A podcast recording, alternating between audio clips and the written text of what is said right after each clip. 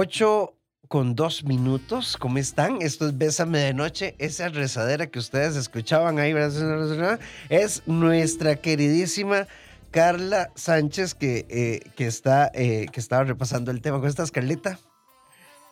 Ay, espérame que, espérame que no te subí el volumen ahora. Ahora sí, ahora, sí. Súper bien, buenas noches. Sí, aquí estábamos haciendo la tarea, por supuesto. Entonces repasamos el gran título y tema que tenemos para hoy. Carlita, esta ha sido, y quiero repasar los temas de la semana para invitarte a que vayas y nos busques en Spotify, Bésame CR, porque esta ha sido una semana muy hermosísima, ¿verdad? Así, literal, aunque digan, ay, qué curso, no, no, muy hermosísima. Eh, es que así decía mi mamá. Entonces, ve, arrancamos con Tutti Furlan y, y, planteamos esto. Hay que rediseñar el presente. Aquí, hoy, hoy, este, este presente. Estamos en la cabina. Entonces, aquí estamos.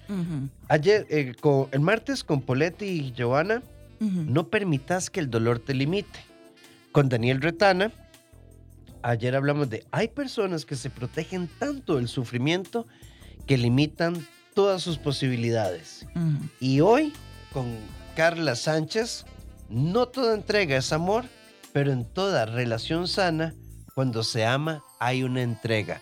Pero ¿cómo debe ser esa entrega sana? Y vamos a cerrar con Paola Bertis, desde Argentina, mañana. Vamos a hablar de eh, Me encantas, pero si no va, no va. Ya, o sea, apague y vámonos. Ahora, hablemos de entrega. Porque es, yo siempre estaré en desacuerdo y respeto a todos los que piensan que no. Eh, recuerden que yo siempre he dicho, a veces a medianoche no tiene línea editorial. Entonces, eh, cualquiera puede opinar diferente y vos también a través del 8990-004. Para mí, no es válido decir, es mejor dar que recibir. Eso es válido en cuestiones humanitarias. Claro. Cuando es por caridad, cuando es por solidaridad. Pero en relaciones tiene que ser retributivo. Pero hablemos de qué es una entrega sana y qué es una entrega insana. Sí, de hecho, vieras que en algún momento de la vida a mí me preguntaron, pero Carla, eh, ¿cómo me doy cuenta cuando estoy dando de más? Porque es muy difícil para mí en la relación eh, restarle, no sé, atenciones, cariño, detalles no sé, es parte de mi forma de ser, de comportarme, de vincularme con mi pareja. Entonces, ¿cómo sé cuándo estoy dando de más, cuándo me estoy entregando de más al otro? Y eso es así de sencillo, cuando te estás pasando por encima, cuando te estás dejando de lado por el otro, cuando de un momento a otro todo gira a su alrededor y yo no estoy dentro de la ecuación, ¿verdad? Vivo para complacerlo, vivo para hacerlo feliz, eh, vivo para que podamos cumplir sus sueños, vivo para que podamos hacer las cosas juntos, ¿verdad? Pero al final resulta que no es juntos y no es conforme a lo que ella o él quería y yo simplemente me adapté, simplemente me fui dejando de lado, simplemente me fui anulando y hasta despersonalizando porque me di cuenta que al final ya no sé qué me gusta, al final ya no sé qué quiero, al final ya no visito a mi familia, a mis amigos, porque siempre la prioridad es lo que él quiere y como él lo quiere. Entonces en ese momento en el que yo me paso por encima de mis sueños, de mis anhelos, de mis deseos, y me anulo para complacer al otro, ese es el momento en el que estás dando de más. Y sobre todo porque usualmente no estoy recibiendo lo mismo. Entonces ya eso ya no es una entrega sana. Sí, y yo creo que en algún punto, a la par de, esto, creo que hay otro eje y es mi incapacidad de sentirme capaz de pedir. Porque también aquí quiero plantear como otra idea eso de que Carla sabe lo que es bueno para mí no es cierto. Yo puedo pedir, no exigir. En una entrega sana, yo soy yo. Tan natural y tan simple que te puedo decir qué quiero y qué no quiero. Y claramente, al proponerle a Carla qué quiero y qué no quiero, pues ella hará su mejor esfuerzo, yo haré mi mejor esfuerzo y ajustaremos dentro de un rango de posibilidades reales. Porque bueno, a mí me encantaría, pero también cada quien tiene su estilo afectivo. Pero ¿sabes qué pasa, Rafita? Y todos los que nos están escuchando, que las relaciones son dinámicas, no son ni estructuradas ni estáticas en nuestros roles como pareja. ¿Qué podemos detectar cuando empezamos a fracturar esta relación? Que hay alguno de los dos que está posicionado en un rol de forma estática. ¿Y cuáles son estos roles? Muchas veces nos comportamos por mucho tiempo como los padres o las madres de nuestra pareja o como el niño, el niño herido, el niño que de alguna manera sufrió en el pasado y vivo constantemente siendo ese niño. Y me estaciono en alguno de estos roles por mucho tiempo. Ahí es donde ya no va a fluir la relación porque estamos manteniendo esta característica por un tiempo bastante prolongado y empezamos a dejar de poder dinamizar y de poder compartir estos roles. En un tiempo yo puedo ser esa madre que te apoya y en otro momento vos podés ser ese padre que me apoya. Y si estoy enferma, voy a comportarme como una niña porque necesito de tu cuidado como padre. Y está bien, pero no me voy a quedar siempre en el mismo rol por mucho tiempo, porque ahí ya no está bien. Claro, podemos ser cuidadores, somos cuidadores, somos amantes, somos socios, ¿por qué no mentores? Podemos ser coach, pero fundamentalmente son dos personas que en su individualidad sana saben que son tal cual son, abiertos a mejorar, pero no cambiamos para que vos me sigas amando. En todo amor sano tiene que haber una sana entrega. Y definimos en el primer bloque que no, no, no, puede significar ir más allá. Ahora, hay momentos de, entregas, em, ¿cómo yo decirle, Carla? Como muy eh, amplias. Eh, por ejemplo, bueno, eh, Carla tuvo un accidente en la bicicleta, tuvieron que operarle las dos rodillas, duró seis meses incapacitada, entonces, bueno, hay que asistirle en lo físico, pues, claramente su salario se vino a la mitad por la incapacidad, yo asumí todo esto y cuando volvió de la incapacidad le dijeron, este, muchas gracias y la despidieron y entonces ya llevamos un año, año y medio dificilísimo y ahí hay una entrega, te, doy soporte en lo económico, en lo afectivo, vamos para adelante. Pero eso es muy diferente a, Rafa, verás que renuncié porque quiero encontrarme a mí misma. Pero te puedes encontrar a vos misma mientras breteas. Sí, haciendo algo productivo. Haciendo algo productivo. Si quieres los sábados te dedicas a respirar, pero mientras tanto tiene que haber una entrega sana en lo financiero, en lo afectivo, en todo nivel.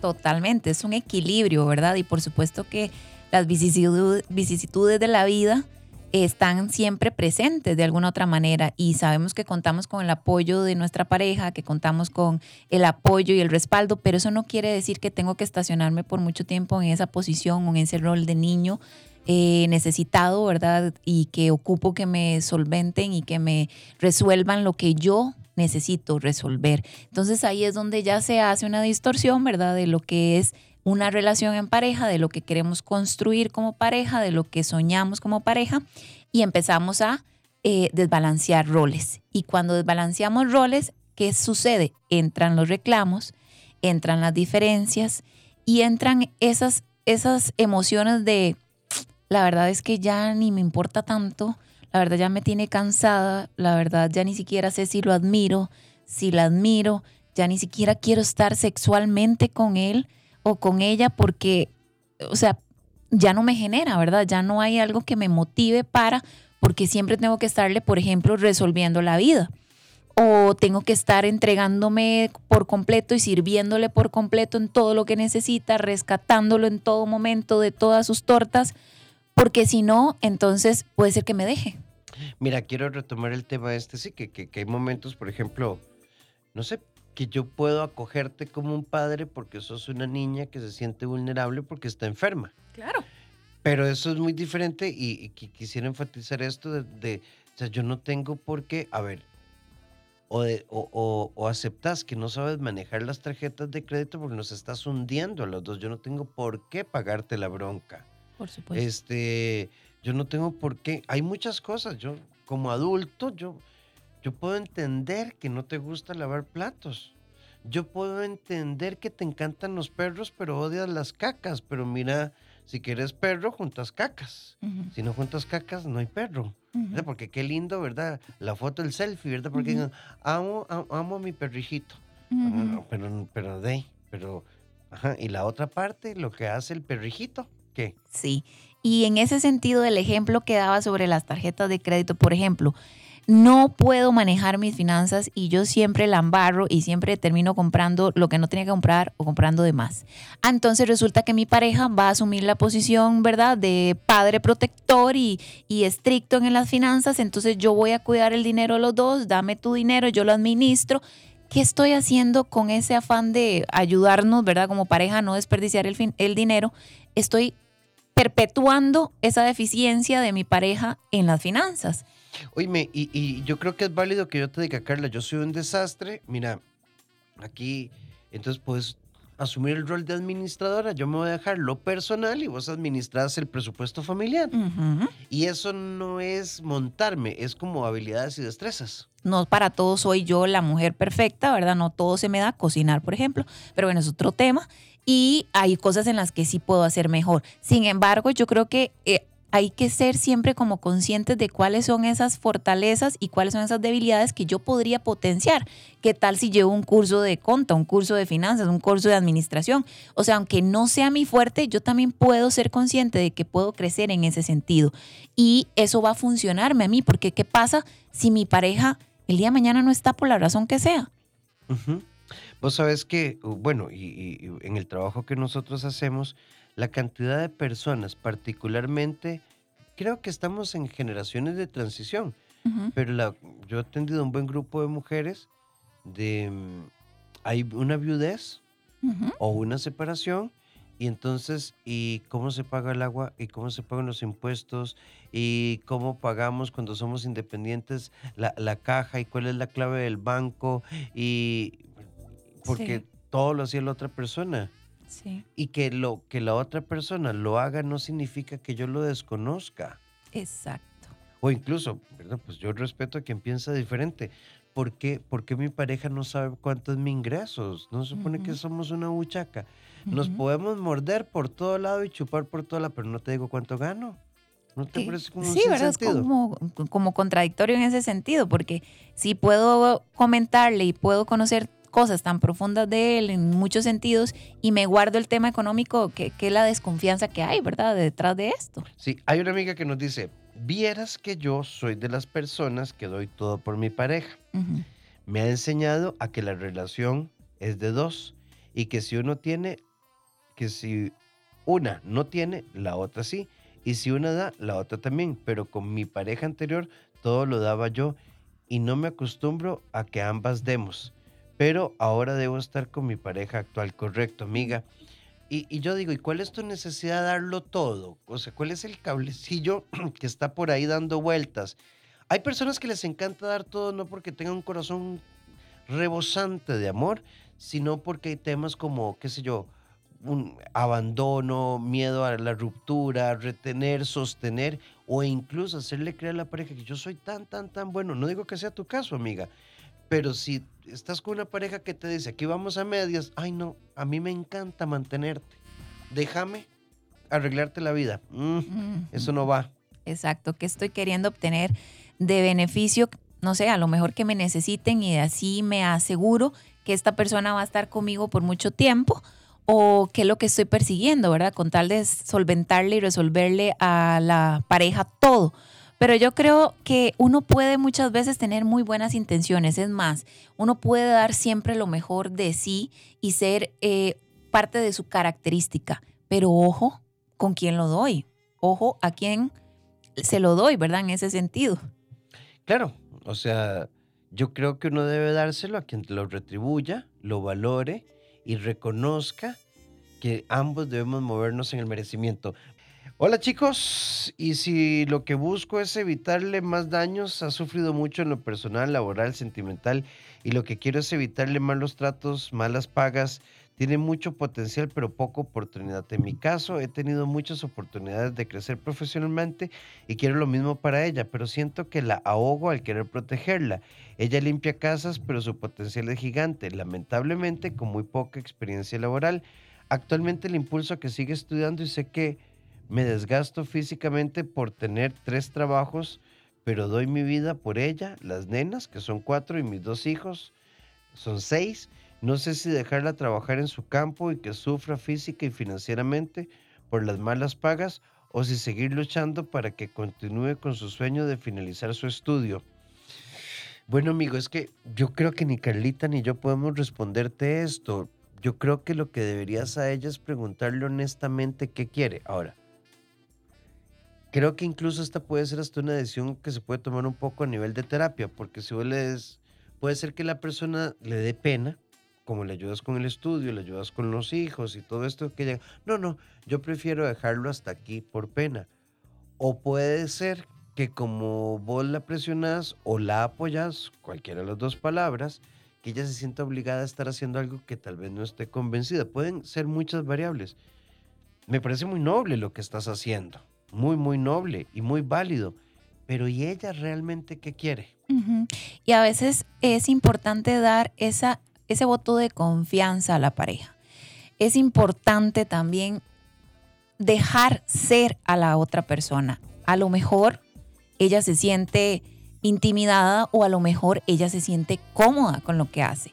Yo creo que hablarlo va a ser lo primordial que podríamos recomendarte porque Muchas veces creemos que lo mejor para nuestra pareja es A, B y C, cuando tal vez dista mucho de los propios sueños que tenga nuestra pareja y quiera simplemente hacer X, Y, Z, ¿verdad? Entonces, muchas veces la intención es la mejor, por supuesto, no lo dudamos, pero hay que dejar ser a tu pareja. Hay que saber qué es lo que realmente quiere de su vida, cómo lo quiere hacer y estar ahí, ok, para motivarla, para apoyarla, pero dejando que sea ella o él el que tenga que tomar la decisión, el que tenga que evaluar, el que tenga que cuestionar en su cabeza cuál es la mejor oportunidad o por dónde sería el camino más idóneo, pero hay que más bien incentivar a que la otra persona genere ese pensamiento.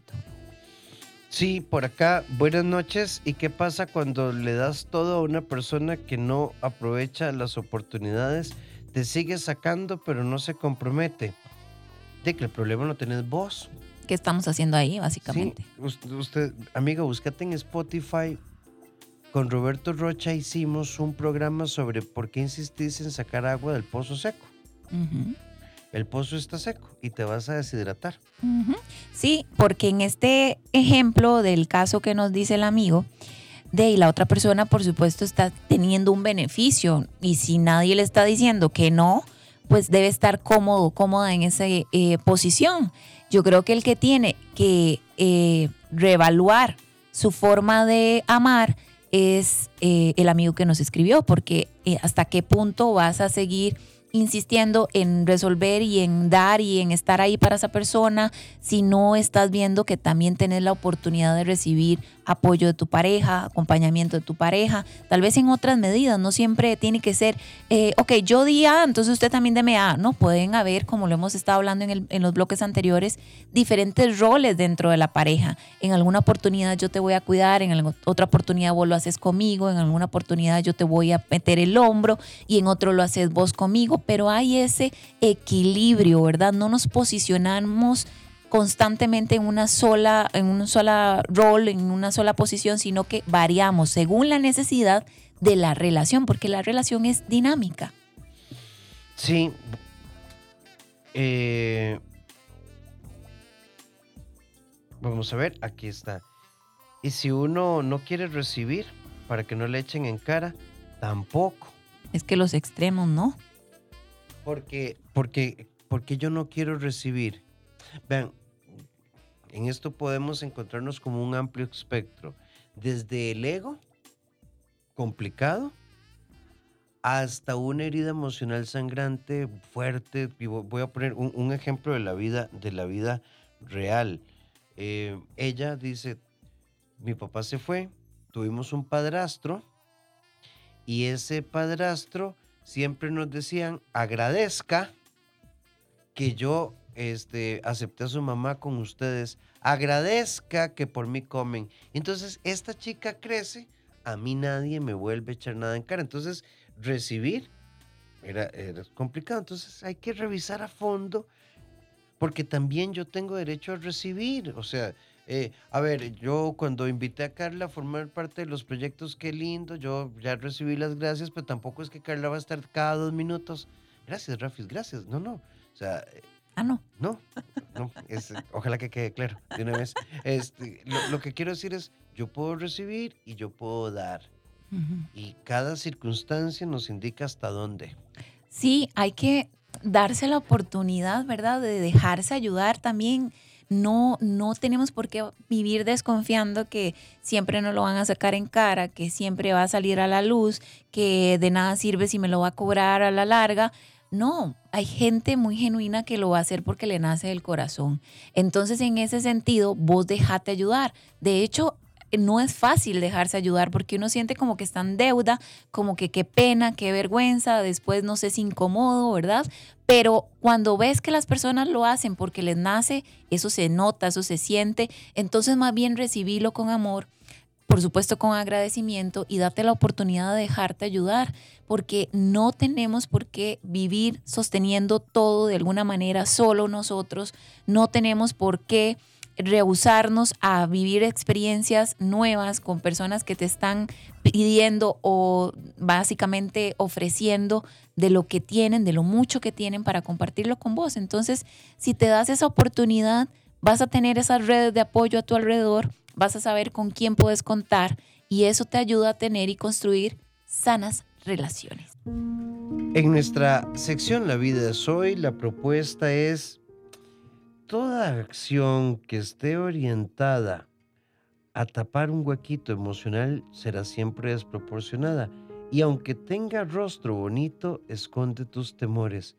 Solo en la autenticidad emocional podemos crecer. Cinco sentidos en un solo sentir. Bésame de noche.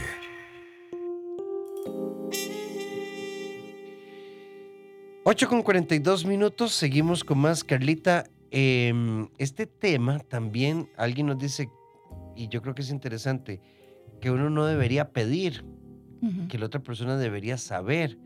Yo, yo, yo creo que si yo tengo ocho meses saliendo con Carla y vamos muy bien, yo tengo derecho a pedir que se aclare. Bueno, ¿esto qué es? ¿Una transacción de fluidos, verdad? ¿Recurrente?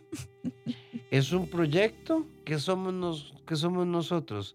No sé, tengo dos años de estar saliendo no conozco a tu familia, a tus amigos. Bueno, yo creo que si ya no tiene que pedir esas cosas, ya huele feo. Pero exacto. bueno. Sí, ¿no? Lo que pasa es que ahí es como una línea muy delgadita. ¿Por qué? Porque como a veces asumimos que la, que la pareja debe de saber lo que yo quiero o como asumimos que la pareja debería, ya obvio, es obvio que debería saber que quiero X o Y. O sea, no, no, no siempre. La pareja puede ser que, si todo está fluyendo, para él o para ella estamos en todas, para él o para ella estamos funcionando muy bien, pero resulta que vos venís rumiando un pensamiento que no te termina de hacer match, que no te termina de caer el 20, ¿verdad? Algo no te cuadra en esta relación y resulta que, ah, no, yo asumo que ya debería saber, es que es obvio que debería saberlo. No, si yo no se lo comunico, si yo no se lo hago saber de alguna manera desde el amor o desde la comprensión, eh, esperando empatía de lo que yo estoy sintiendo, eh, pues esta persona a lo mejor no se da ni cuenta. Entonces muchas veces no deberíamos de pensar tampoco es que, ah, no, yo no debería pedir, él ya debería saber o ella ya debería saberlo. Puede ser que sí, pero puede ser también que no. Entonces si no reacciona, ¿qué tal si lo conversamos? Sí, y, y además yo, yo creo que hay cosas que no se piden. Por ejemplo, podemos negociar nuestros espacios de tiempo, pero yo no tengo que estar recordando a la persona que amo que yo existo. Correcto. Porque ya, ya ahí hablamos de otras cosas. Pero estilos afectivos, sí. Vieras que yo me siento súper cómodo contigo, Carla, pero me siento aún más cómodo cuando te pones talcos en los pies. ¿Verdad? Entonces hay cosas que podemos pedir, ¿verdad? Sí. Vieras que a mí me encanta tu familia, pero me- te, te quiero pedir que no seas todos los sábados y todos los domingos. Negociamos. Por supuesto, es que esos son los puntos claves, ¿verdad? Los no negociables. Y yo creo que nunca nos sentamos a, los, a las relaciones o los inicios de las relaciones, ojo, prudentes, ¿verdad? No es que en la primera cita te voy a decir cuáles son mi lista de no negociables, o sea, ni siquiera sé si voy a tener una segunda cita. Pero sí es importante que cuando yo veo que ya estamos teniendo una relación, que ya estamos construyéndola, estamos o vamos para allá, sentémonos a conversar cuáles son mis no negociables. O sea, esto de verdad yo no podría con ello y no pienso tolerarlo. Y cuáles son tus no negociables. Podemos tener un acuerdo, podemos llegar a un punto en medio donde ambos de alguna manera ponemos de nuestra parte y cedemos, porque también hay que ser conscientes que muchas veces podemos llegar a ceder en ciertas cosas mientras no, ¿verdad?, vayan en contra de mis valores o mis principios. Pero sí es importante hablar los no negociables de las relaciones, porque esto nos evita pasar o desperdiciar algún tiempo esperando algo que a lo mejor no vaya a darse. Y todo por no comunicarlo en el momento correcto. Sí, la entrega implica autenticidad. El amor implica flexibilidad, pero nunca puede implicar anulación. Como palabras claves que queremos dejar hoy en este programa. Y alguien por acá nos dice, si no me siento cómodo conociendo a alguien, es válido no decirle, no decirle querer ser mi novia. No, no sé si voy a interpretar bien tu mensaje. Si yo no me siento cómodo conociendo a alguien, es válido no decirle querer ser mi novia. Es que yo creo que sí, amigo, pero vamos por partes. No me siento cómodo, ¿por qué? Empecemos por ahí. Resulta que yo estoy empezando a conocer a Carla. Yo soy muy tímido, yo no soy sociable, a mí me gusta estar metido en la casa, yo no confío en la gente y siento que Carla es muy pispireta, ¿verdad? Es que le gusta llamar la atención simplemente porque desde mi visión empiezo a descalificar las virtudes que ella tiene. Sociable, entradora y buena gente. Entonces, ¿por qué no me, qué es lo que no me genera la comodidad? Eje 1. Eje 2. Digamos que no hay, hay datos objetivos, pero bueno, no hay química. El punto es que uno no conoce una persona para terminar un noviazgo, uno conoce una persona para ver quiénes somos, cómo somos, qué aspiramos, qué queremos y hasta después de una evaluación es que uno piensa en un noviazgo. Pero hay gente que se gusta, empiezan a jalar y cuando se conocen ya no saben ni qué hacer. Sí, ahí me hace, eh, ¿verdad?, pensar si está considerando la idea de un noviazgo por que lo está viendo desde esa necesidad de pareja o simplemente porque quiere construir en pareja, ¿verdad? Un proyecto y pues por eso se está dando la oportunidad de conocer personas. Si es este eje 2 que Rafita decía, simplemente no hay química, no, hay, no fluimos eh, o básicamente sus principios y mis principios no van de la mano, no, no estamos en la misma sintonía por alguna razón y veo que no hay futuro, entonces eh, pues obviamente es válido que no te embarques en una nueva relación con esta persona que no te hace sentido.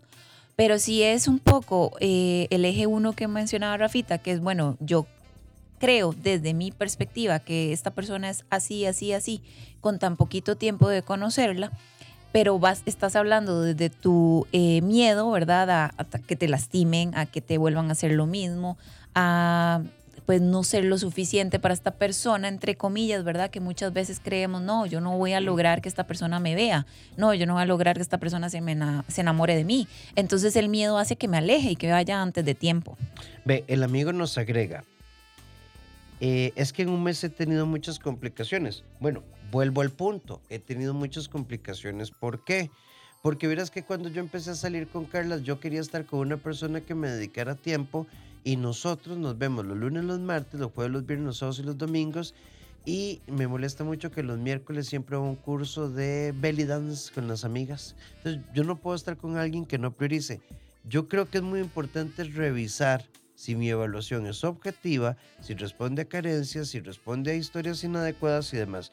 Por acá también un amigo nos dice, ¿y qué pasa cuando una muchacha te dice, si usted quiere estar conmigo, tráteme como una reina? Y esto a mí me genera mucha presión y este, ya tengo mis tarjetas topadas con tal de estar a la altura de lo que ella me pide. De muchacho, que le conteste Carla, ¿verdad? Porque es que fatal. Bueno, vamos a ver, yo entiendo tu buena intención de complacer, de que ella se sienta como una reina y se sienta eh, amada y que vos mostrás mucho interés. Pero digamos, ¿quién se está poniendo en riesgo? a nivel de sus finanzas, a nivel de su amor propio. Ella o vos. Vos, porque al final ella decide, ay mira, siempre no, al final no me siento como una princesa realmente porque te faltó este detallito. ¿Quién se va a quedar con la deuda? ¿Quién se va a quedar con ese dolor, con esa frustración de haberlo dado todo y que esta persona no lo valorara? Pues vos. Y además de quién es responsabilidad? Tuya. ¿Por qué? Porque ella pudo exigirte A, B y C, pero dentro de tu amor propio, dentro de tu dignidad, vos decís, ok, eh, suave en toque, ¿verdad? Yo sé que sos una persona que vale muchísimo, pero voy a complacer siempre y cuando o la medida en la que yo considere, ¿verdad? No es una imposición porque ahí ya pierde el sentido y ahí ya no hay un balance. Y además, sobre lo que hablábamos en el bloque primero, ya estoy interponiendo tus necesidades sobre las mías, me estoy pasando por encima, estoy sangrando mis finanzas y sin ni siquiera saber si esto va o no va para algún lado.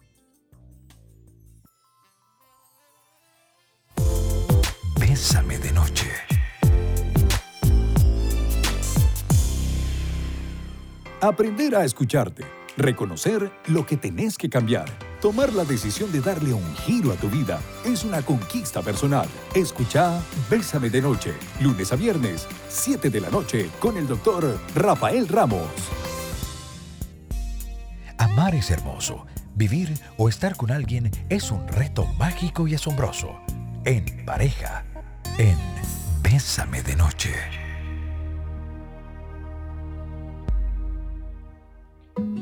En nuestra sección en pareja, para el amigo, se la vamos a dedicar.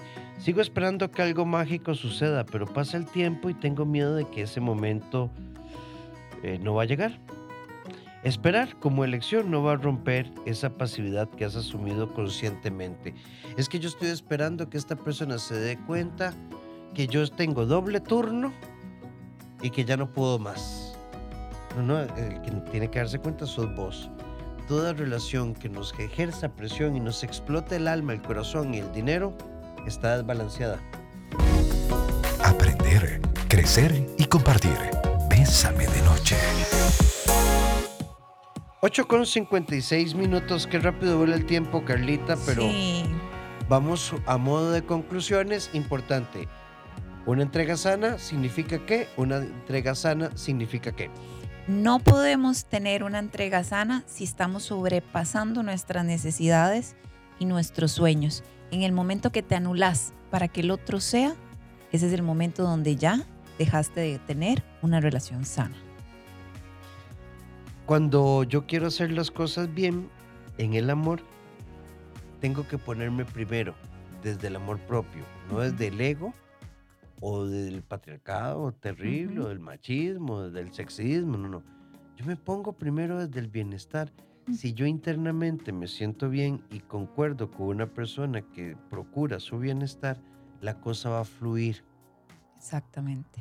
Ahí es donde estamos construyendo y manteniendo un balance, donde podemos ejercer diferentes roles en la relación, porque recuerden, la relación es un sistema vivo, es dinámico.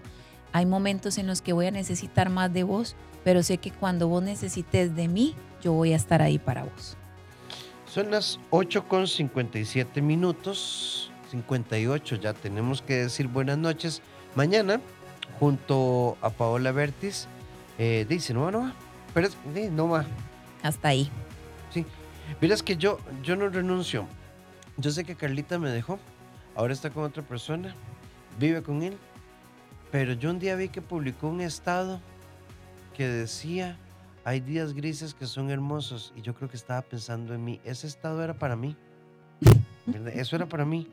Bueno, si vos sos de los que la realidad no le alcanza y, y vivís en un cuento, mañana nos tenemos que escuchar. Por favor. Si ustedes quieren localizar a Carla Sánchez en todas sus redes como crear tu mejor versión CR en Instagram, Facebook, TikTok, Spotify, básicamente, Facebook. y Facebook. Crear tu mejor versión CR. Y a ambos nos pueden localizar si ocupas apoyo personal de pareja 2290 1383 o al WhatsApp 88 81 1304. Recuerda que en el CEDI somos un equipo, damos apoyo en la parte de psiquiatría, en la parte de psicología infantil, en el área educativa y pedagógica, emocional. Y también apoyamos tus procesos de pareja y desarrollo personal. Te invito a rafaelramoscr.com, abrazatuvida.com y a todas mis redes. Doctor Rafael Ramos. Hoy publicamos podcast, ¿verdad? En abrazatuvida.com. El podcast es gratuito para que lo vean. Carlita, un gran abrazo. Muchas gracias. Igualmente, buenas noches a todos. Y la invitación para que inicien el día con Sofía y Jeff a partir de las 6 de la mañana en Bésame en la mañana.